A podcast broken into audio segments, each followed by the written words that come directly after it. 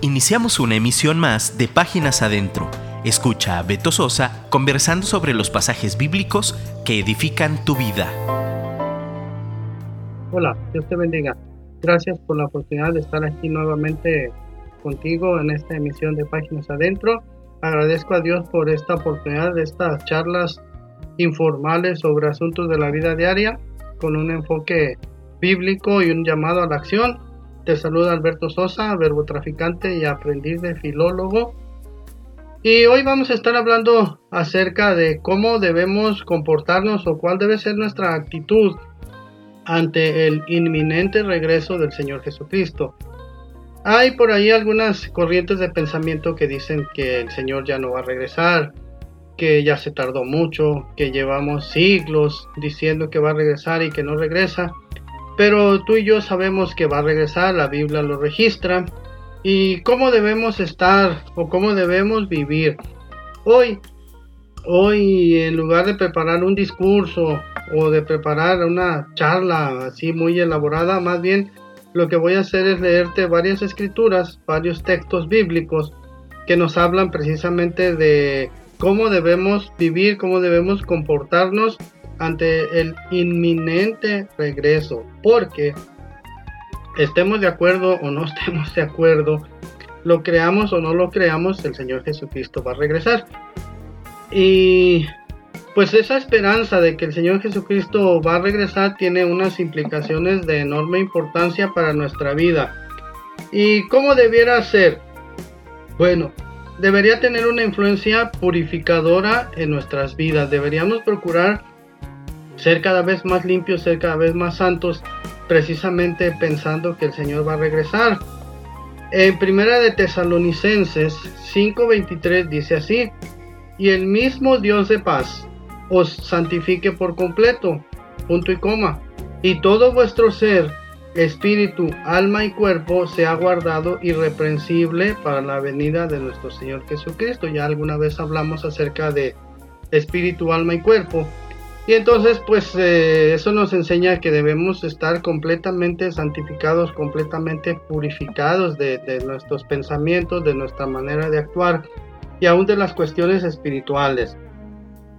También en, en Primera de Juan, capítulo 3, verso 23 dice, y todo aquel que tiene esta esperanza en él, se purifica a sí mismo como él es puro. Y bueno, a veces la modernidad y las redes sociales y, todas esas cuestiones modernas a veces como que nos envuelven un poco y a veces como que perdemos un poco la brújula, pero, pero recordemos que el Señor va a regresar y que tenemos que estar purificados. También el hecho de saber que el Señor Jesucristo va a regresar debería o debiera, más bien, debiera llevarnos a orar y a obrar por la salvación de los perdidos. Recuerda que, que el Señor nos rescató de nuestra vana manera de vivir. Yo siempre digo que el Señor me sacó del bote de la basura, pero por la, la influencia o por la iniciativa de una persona que, que decidió compartirme. Y yo le agradezco mucho y estaré siempre agradecido con esa persona, lógicamente con el Señor, pero con esa persona. Entonces, Así como el Señor tuvo misericordia de ti y de mí y nos sacó de lo más bajo, de lo más bajo, bueno, debemos orar, pero también debemos poner manos a la obra, yo digo poner rodillas a la obra para la salvación de los perdidos. Eh, Ezequiel 33:6, Dios hablando le dice, pero si el atalaya viere venir la espada y no tocare la trompeta, y el pueblo no se apercibiere, y viniendo la espada hiriere de él alguno, este fue tomado por causa de su pecado, pero demandaré su sangre de mano del atalaya. El Señor Jesucristo dijo que nosotros somos la luz del mundo y la sal de la tierra.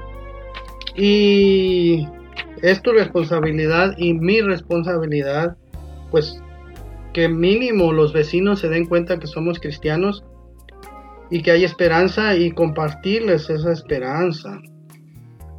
Dicen algunos predicadores que la única Biblia que tu vecino puede leer es tu vida. Y bueno, esperemos que, sea una, que pueda tener una buena lectura de ti, de tu comportamiento, de, de tus acciones. También el saber que el Señor Jesucristo va a volver y va a volver muy pronto, más pronto de lo que tú y yo creemos, debería servirnos o alentarnos a perseverar a pesar de las persecuciones y pruebas. Mira, gracias a Dios ahorita aquí en México no hay tanta persecución o no hay tanta negativa a escucharnos como antes. Sí hay lugares donde están padeciendo y los tenemos en nuestras oraciones y ayunamos por ellos. Pero a veces, eh, bueno, no a veces siempre, la vida no es fácil, la vida eh, tiene sus asegúnes, diría mi abuela. Pero el saber que el Señor Jesucristo va a regresar debe ayudarnos a perseverar aún más allá de las pruebas y de las dificultades. El apóstol Pablo en Romanos 8, 18 nos dice, pues tengo por cierto que las aflicciones del tiempo presente no son comparables con la gloria venidera que en nosotros ha de manifestarse. Un día ya no habrá tristeza, un día ya no habrá dolor, ya no habrá devaluaciones, dólar ya no va a haber. Vamos a estar en la presencia del Señor y, y vamos a estar gozando y alabando al Señor y, no sé si vamos a poder volar, pero volando, echando maromas en las nubes, no sé, eh, gozando de la vida eterna. También en 2 de Corintios 4:17 el apóstol Pablo dice, porque esta leve tribulación momentánea produce en nosotros una cada vez más excelente y eterno peso de gloria. Si estás padeciendo, si sientes que sufres más que todas las personas, esto va a pasar. Es una leve tribulación momentánea, pero ninguno de nosotros eh, va a sufrir más de lo que el Señor Jesucristo sufrió, eh, aunque, aunque digas, eh, esto que estoy pasando es lo peor que le puede suceder, no se lo deseo a nadie. Ninguno de nosotros ha sufrido tanto como el Señor Jesucristo padeció. Y bueno, también en, el apóstol Pablo nos dice que, que no ignoremos acerca de, dice, no, no, te lo leo. Tampoco queremos, hermanos, que ignoréis acerca de los que duermen, para que no os entristezcáis como los otros que no tienen esperanza nosotros sí tenemos esperanza.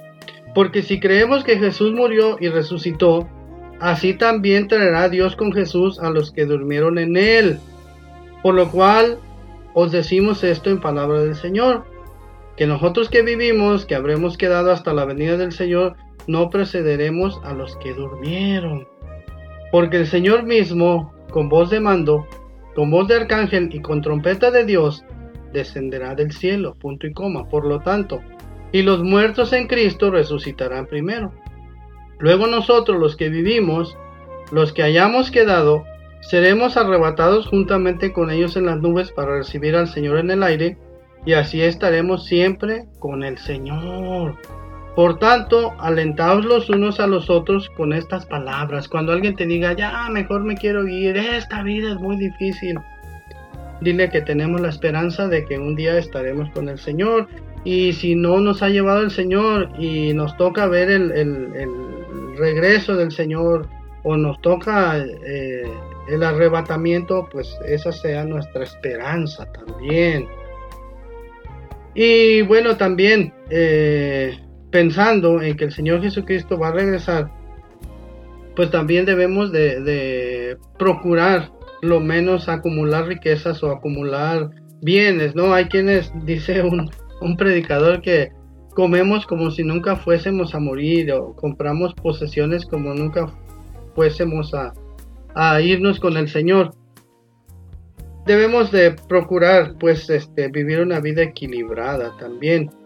Y el hecho de que de que estemos convencidos de que el Señor Jesucristo va a regresar, también deberíamos de sentirnos dice la Biblia constreñidos, eso significa estar obligados o estar forzados por amor, a pedir perdón a todo aquel a quien hayamos dañado.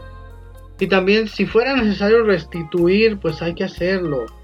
Mira, en Mateo 5:24 el Señor Jesús hablando dice que Si, si sientes que, fíjate, no dice que si tú tienes algo contra tu hermano, dice, si sientes que tu hermano tiene algo contra ti, dice, y bueno, si tú vas a llevar tu ofrenda, o decía a los que iban a llevar su ofrenda, sientes que tu hermano tiene algo contra ti, dice, deja allí tu ofrenda delante del altar y anda.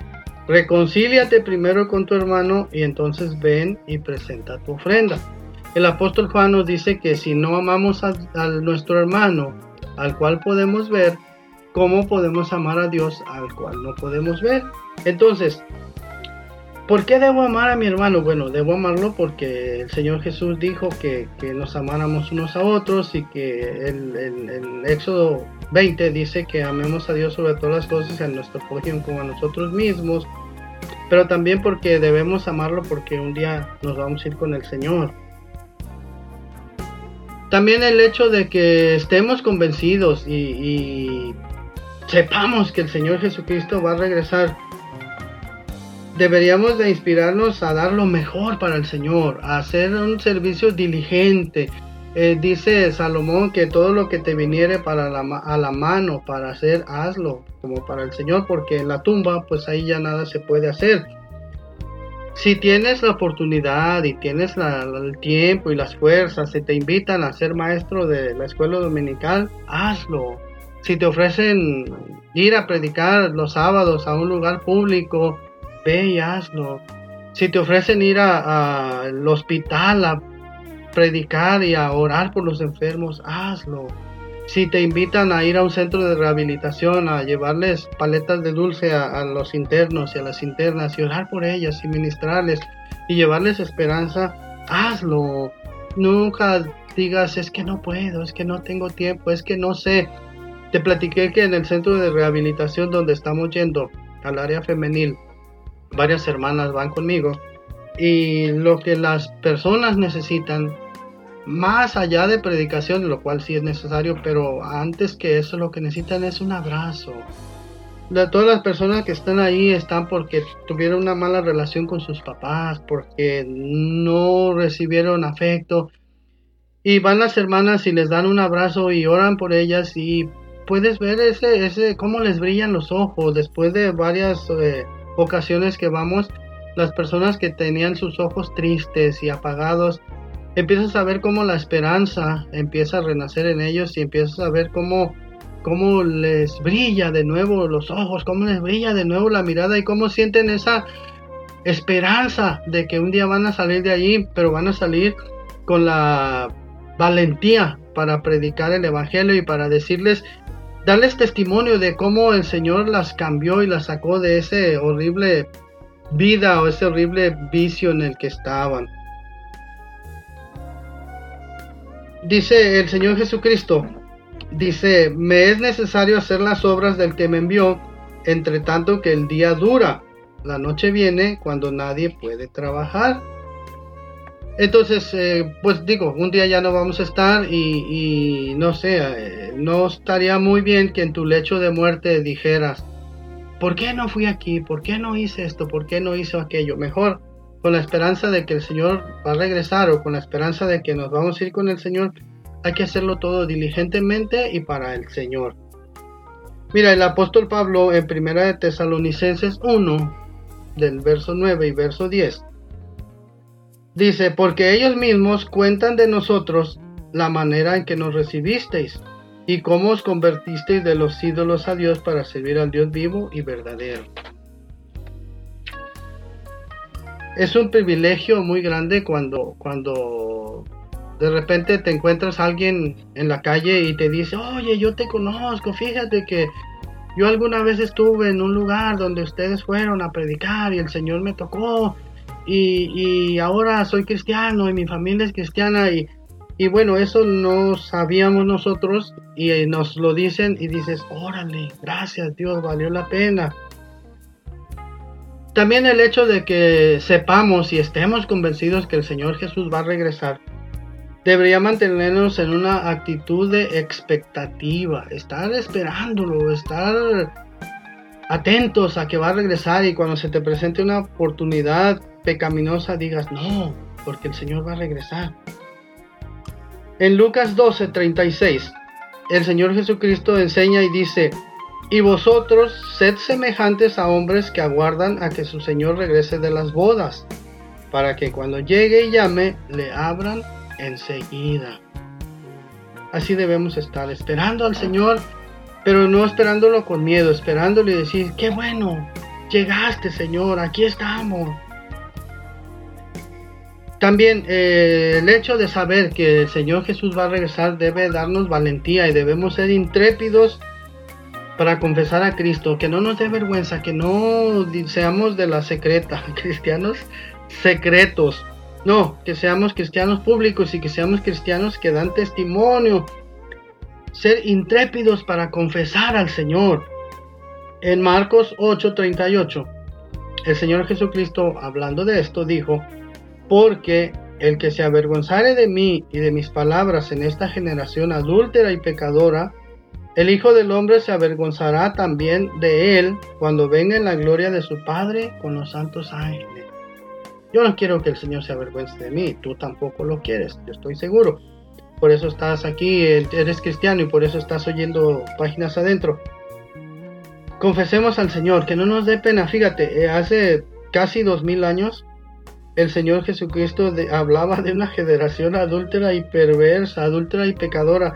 Imagínate, esa generación de hace dos mil años o casi dos mil años y la de hoy es triplemente adúltera. Y dice también, porque el que se avergonzare de mí y de mis palabras, de éste se avergonzará el Hijo del Hombre cuando venga en su gloria y en la del Padre y de los santos ángeles hagamos que hagamos o como digamos, vivamos de manera que cuando el Señor regrese nos felicite y no que se avergüence de nosotros. También debe darnos consuelo el saber que el Señor va a regresar, el saber que va a venir y nos va a recibir. Una esperanza consoladora, dice el Señor Jesucristo en Juan 14. No se turbe vuestro corazón. Creéis en Dios, creed también en mí. En la casa de mi padre muchas moradas hay. Si así no fuera, yo os lo hubiera dicho. Voy pues a preparar lugar para vosotros. Hay una canción en inglés, eh, bueno, ya es muy vieja, pero habla, dice que, dice yo tengo una casa muy grande, eh, dice con muchos cuartos y hasta con campo de fútbol, dice tengo una casa eh, en, la, en el cielo, en el lugar de mi Dios. Imagínate qué privilegio tener una morada con el Señor. Dice que fue a preparar moradas, porque dice que en la casa de su padre muchas moradas hay, y fue a preparar una para, para nosotros. Dice, y si me fuere y os prepararé el lugar, vendré otra vez y os tomaré a mí mismo, para que donde yo estoy vosotros también estéis. Imagínate que piensa en eso, qué privilegio estar en la casa del Señor y, que tengas tu propia morada. Imagínate, alguna vez yo decía que depende de nosotros qué tipo de casa vamos a tener allá. Si, si una casa de interés social o una casa pobrecita, una chocita, o vamos a tener como este hermano que canta y dice que una casa con muchos cuartos y campo de fútbol Segunda de Timoteo 2 dice, 2 del 12 y 13 dice, si sufrimos, también reinaremos con Él. Si le negaremos, Él también nos negará. Si fuéramos infieles, Él permanece fiel. Él no puede negarse a sí mismo.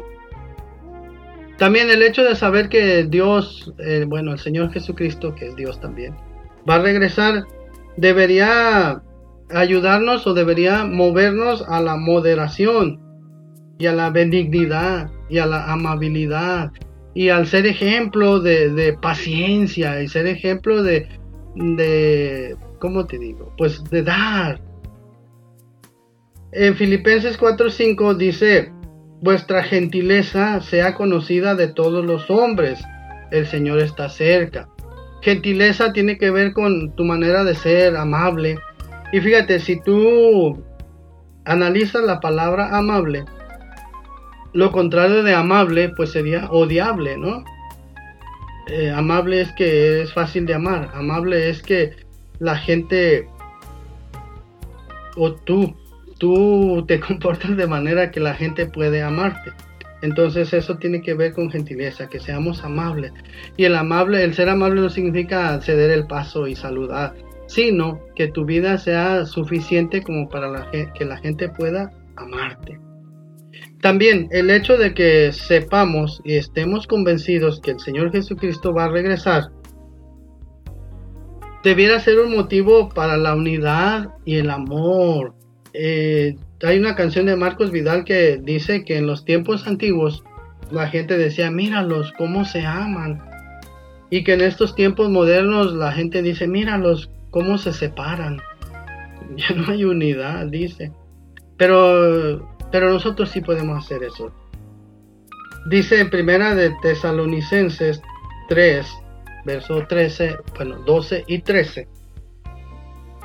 Dice, y el Señor os haga crecer y abundar en amor unos para con otros y para con todos, como también lo hacemos nosotros para con vosotros. Y tú te preguntarás, ¿pero para qué? Bueno, dice, para que sean afirmados vuestros corazones, irreprensibles en santidad delante de Dios vuestro Padre, en la venida de nuestro Señor Jesucristo con todos sus santos. Irreprensibles y en unidad. También, el hecho de saber que el Señor Jesús va a regresar, pues ya lo decíamos al principio, nos va a ayudar a, mantenernos en una actitud santa, no mundana. El apóstol Pablo dice que, dice, aborrecedlo, a, ¿cómo dice? Amad lo bueno y aborreced lo malo.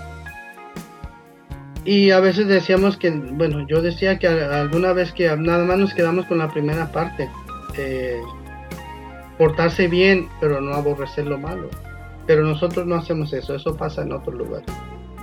Dice, si pues haber resucitado con Cristo, buscad las cosas de arriba, donde está Cristo sentado a la diestra de Dios. Poned la mira en las cosas de arriba, no en las de la tierra, porque habéis muerto y vuestra vida está escondida con Cristo en Dios. También dice en Colosenses 3, verso 1 al, bueno, verso 1 dice, cuando Cristo vuestra vida se manifieste, entonces vosotros también seréis manifestados con Él en la gloria. Nos va a compartir su gloria. También eh, saber que Jesús va a regresar debe motivarnos a comportarnos de manera que un día va a haber un examen Dice el apóstol Pablo que todos compareceremos ante el tribunal de Cristo, eso en Romanos 14. Dice, porque es necesario que todos nosotros comparezcamos ante el tribunal de Cristo, para que cada uno reciba según lo que haya hecho mientras estaba en el cuerpo, sea bueno sea malo. Vamos a estar en el tribunal de Cristo. También el hecho de que el Señor Jesucristo va a regresar debería usarse como un poderoso, pero poderoso llamamiento a la predicación del Evangelio. El apóstol Pedro en su, en su primer sermón en el libro de Hechos les habla y les dice, le preguntan, ¿y qué haremos para ser salvos? Había un montón de gente, creo que cinco mil gentes. Bueno, cinco mil varones más los, las esposas y los niños. Y les dice, así que arrepentíos y convertíos para que sean borrados vuestros pecados, para que vengan de la presencia del Señor tiempos de refrigerio, y Él envíe a Jesucristo que os fue antes anunciado, a quien de cierto es necesario que el cielo reciba hasta los tiempos de la restauración de todas las cosas, de que habló, de que habló Dios por boca de sus santos profetas que han sido desde tiempos antiguos, cuando la gente te diga, oye, ¿cómo le voy a hacer? Porque la vida es muy difícil. ¿Cómo le hago para tener eh, buena familia, buenos hijos, pues, ser un buen ciudadano? Bueno, arrepentíos y convertíos para que sean borrados vuestros pecados y para que vengan de la presencia del Señor tiempos de refrigerio. Hay mucha gente sufriendo, hay mucha gente padeciendo, hay mucha gente enferma. Y dicen los expertos que en estos tiempos la gran mayoría de enfermedades que sufre la población son por cuestiones eh, del alma, por cuestiones de la mente, por cuestiones de, de estrés, por cuestiones de tanta presión, por cuestiones de que viven más eh, preocupados. Pero nosotros tenemos la paz de Cristo. El Señor dijo, mi paso os dejo, mi paso os doy. No os la doy como el mundo se la da. Pues dice que echemos nuestra ansiedad sobre Él porque Él tiene cuidado de nosotros. Todo eso compartámoslo, todo eso digámosle a, a las personas. También eh, el apóstol Pablo le dice a Timoteo, acuérdate pues de lo que has recibido y oído igual, no, no te creas, eso está en Apocalipsis a, la iglesia que perdió su primer amor, le dice, acuérdate pues de todo, de lo que has recibido y oído y guárdalo y arrepiéntete, pues si no velas vendré sobre ti como ladrón y no sabrás a qué hora vendré sobre ti. Nosotros sí sabemos, nosotros estamos conscientes pero no permitas que las corrientes de pensamiento, no permitas que esas, ¿cómo te diré? Esas personas que dicen que ya se cansaron y que, que no es cierto, que no va a regresar, no les hagas caso. Tú le eh, atiende, atiende lo que la Biblia dice, el Señor va a regresar y estemos preparados. Te doy gracias por prestarme tus oídos, te doy gracias por permitirme estar aquí en esta emisión de Páginas Adentro. No te vayas, quédate, sigue mi vecino de radio, Frank Chin, con su programa Guapos pero no perfectos, te lo recomiendo ampliamente. Escríbeme, por favor, no me dejes hablando solo. Ya sabes mi número de WhatsApp, ya sabes, si no quieres escribirme a mí directamente, escríbeme, escríbele a mi productor para que vea que sí le echo ganas. Este, no, ya sabe que sí le echamos ganas. Escríbenos por WhatsApp 3335 890851 y déjanos un comentario. Te esperamos en nuestra próxima emisión.